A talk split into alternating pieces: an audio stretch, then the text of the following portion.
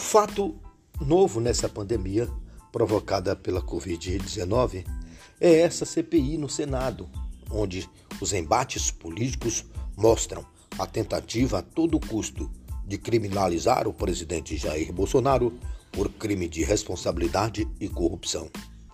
Está evidente o embate dos políticos que estão no poder contra os que já estiveram no poder e agora estão na oposição.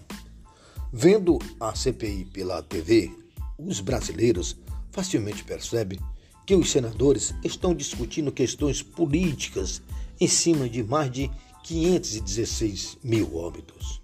Os senadores da oposição começaram a CPI falando em atraso em compra de vacinas, responsabilizando o presidente Jair Bolsonaro, que disse no início da pandemia que tratava-se apenas de uma gripezinha, e agiu também negando os graves efeitos da transmissão do Covid-19.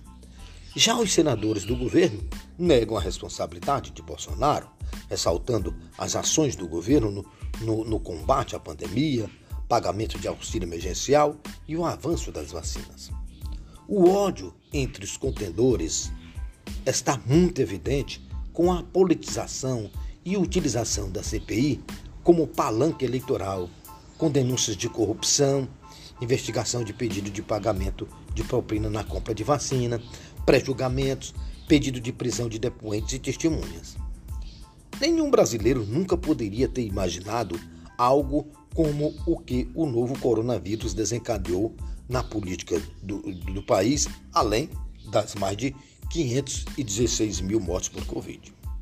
Quando o primeiro caso foi detectado na China, em dezembro de 2019, os efeitos do vírus Covid, é, o novo coronavírus, eram desconhecidos por pacientes, médicos, cientistas e governo. Mas desde então, a ciência reagiu com um, a reunião de um volume enorme de evidências sobre o novo coronavírus e descobriu como ele é transmitido e se reproduz no corpo e a maneira mais eficiente de nos prevenir e tratar quem fica doente. O mundo entrou em uma guerra contra o novo coronavírus que deixou centenas de milhares de mortos e milhões de infectados. Os cientistas dizem que, com certeza, poderíamos estar melhor preparados para enfrentar essa pandemia e que houve pessoas que não avaliaram corretamente a gravidade potencial da situação. O problema realmente é que parece que as avaliações erradas continuam ocorrendo e a politização não gera soluções para a crise pandêmica. Ainda não discutimos tudo que precisa ser feito. Evoluímos lentamente na tentativa de controlar uma pandemia que está em pleno desenvolvimento. Estamos esperando o melhor acontecer. A possibilidade de que a epidemia desapareça de alguma forma ainda não é evidente. Esses embates políticos não trazem soluções para a crise. O Brasil precisa é ampliar as vacinas e também de um programa sistemático de teste para o coronavírus. Atrasos na obtenção de testes e diagnósticos e a falta de uma testagem sistemática não permite separar as pessoas infectadas do restante da população. E existem muitos infectados que são assintomáticos. Vendo esses caras na CPI, percebemos que esse problema não está sendo avaliado adequadamente à medida que avançamos. O fato de que erros podem ter sido cometidos no passado, o que é desculpável, não significa que medidas políticas é, resolvam ou alterem o futuro. Definitivamente, precisamos de medidas para controlar a epidemia e o futuro. O que está deixando os brasileiros preocupados é a incapacidade dos políticos de falar claramente sobre as incógnitas que existe e o que precisa ser feito. Uma das lições que essa crise está deixando é que o povo, o povo entende que algo ainda não é plenamente compreendido. Um dos aspectos principais dessa pandemia é a importância de se dizer a verdade. Existem diferentes tipos de problemas em muitos países no momento, em relação à forma como os líderes reagiram à pandemia. Podemos sair dessa pandemia um pouco mais fortes, com um pouco mais de clareza sobre quais são nossas prioridades.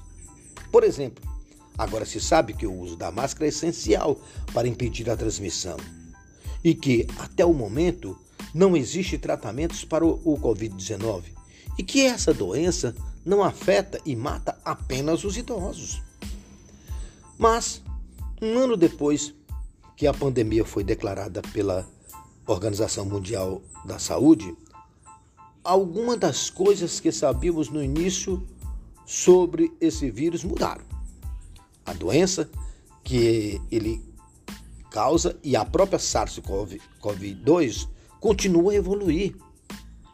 E há outras coisas que ainda são desconhecidas sobre o novo coronavírus e a, e a Covid.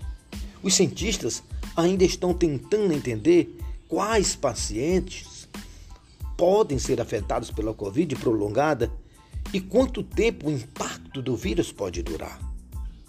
Outra questão, ainda sem resposta, sobre os efeitos de longo prazo do vírus é qual será seu impacto epigenético, ou seja, seus efeitos serão transmitidos de geração em geração? Cada vez que o coronavírus é transmitido, ele faz pequenas alterações em seu código genético. E os cientistas estão começando a identificar padrões na forma como o vírus sofre essa mutação.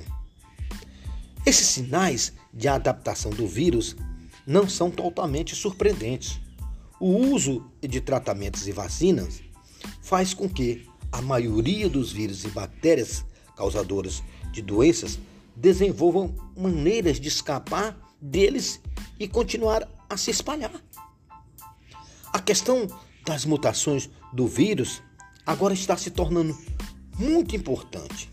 Isso porque novas variantes do SARS-CoV-2 são capazes de se espalhar mais rapidamente, como observada em Manaus,